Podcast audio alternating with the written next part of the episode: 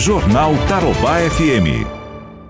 Eu vou conversar com o presidente do Sincovável, meu querido Wilson Baceto. Wilson, um prazer te ouvir aqui, meu querido. Como é que você está?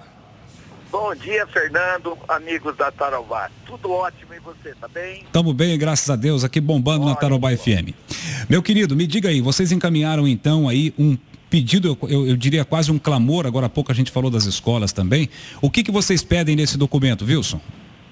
Fernando, é o seguinte, a atividade de, de revenda de carro, o fluxo é muito pequeno. Né? Hoje, na, na, no departamento de vendas, no, no, showroom, passa aí no máximo 10 pessoas por dia.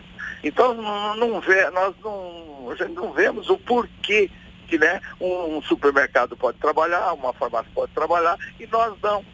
Porque o fluxo, né, e é também uma atividade essencial, né, Fernando?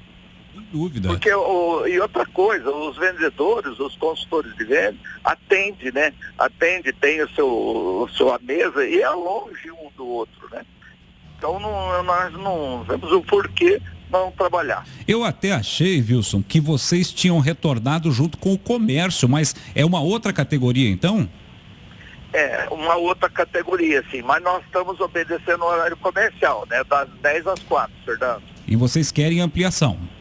Nós queremos ampliação das 9 às 5, das 9 às 6, nós pedimos das 9 às 6. E também, Fernando, o nosso melhor dia da semana é no sábado e nós não estamos trabalhando no sábado, né? Certo.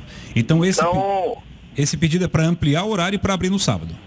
Justamente, para ampliar das 10, né? Que nós entramos às 10, nós pedimos para entrar às 9 e sair às 6 horas e do sábado das 9 às 13 horas. Perfeito. Ô Wilson, quanto vocês viram cair as vendas aí desde o início da pandemia? Você tem algum número específico aqui? O sindicato tem algum número específico de Londrina? Tem sim. Olha, você sabe que nível nacional é, caiu aí 70, quase 70%. No, aqui na região, nós, o nosso, nossa queda foi menor, Fernando. Teve aí mais ou menos de 55% a 60%. Mas também, Fernando, a gente, nós trabalhamos aí 30 e, 30 e poucos por cento do mês. Nós começamos dia 20. Então nós só trabalhamos nove dias úteis no mês de abril. Entendi. Então a queda também foi em função que nós trabalhamos menos e também o Detran, né? O Detran está fechado. Agora Exatamente. que voltou. Agora que está voltando, né, Wilson? Está voltando. E o mês de maio, a nossa projeção, Fernando, é fazer aí 60% do que nós, 60% a 70% que do que nós vendemos em maio do ano passado. Então aí, ah, vamos perder aí 30% a 40%? Também, em função também do horário, né? Sem dúvida. Se não trabalhar de sábado, você vai perder também, porque o sábado é para nós o melhor dia da semana. E vocês estão com o, as concessionárias, de uma forma geral, elas estão com estoque, porque a fábrica parou. Vocês tinham alguns pedidos que estavam em andamento durante a crise, né? Antes da crise. Depois que veio a crise, a, as indústrias pararam. Se um consumidor, né, um cliente, chegar hoje numa concessionária, ele vai ter que comprar o que está no showroom, vai ter que comprar o que está no estoque? Como é que é, Wilson?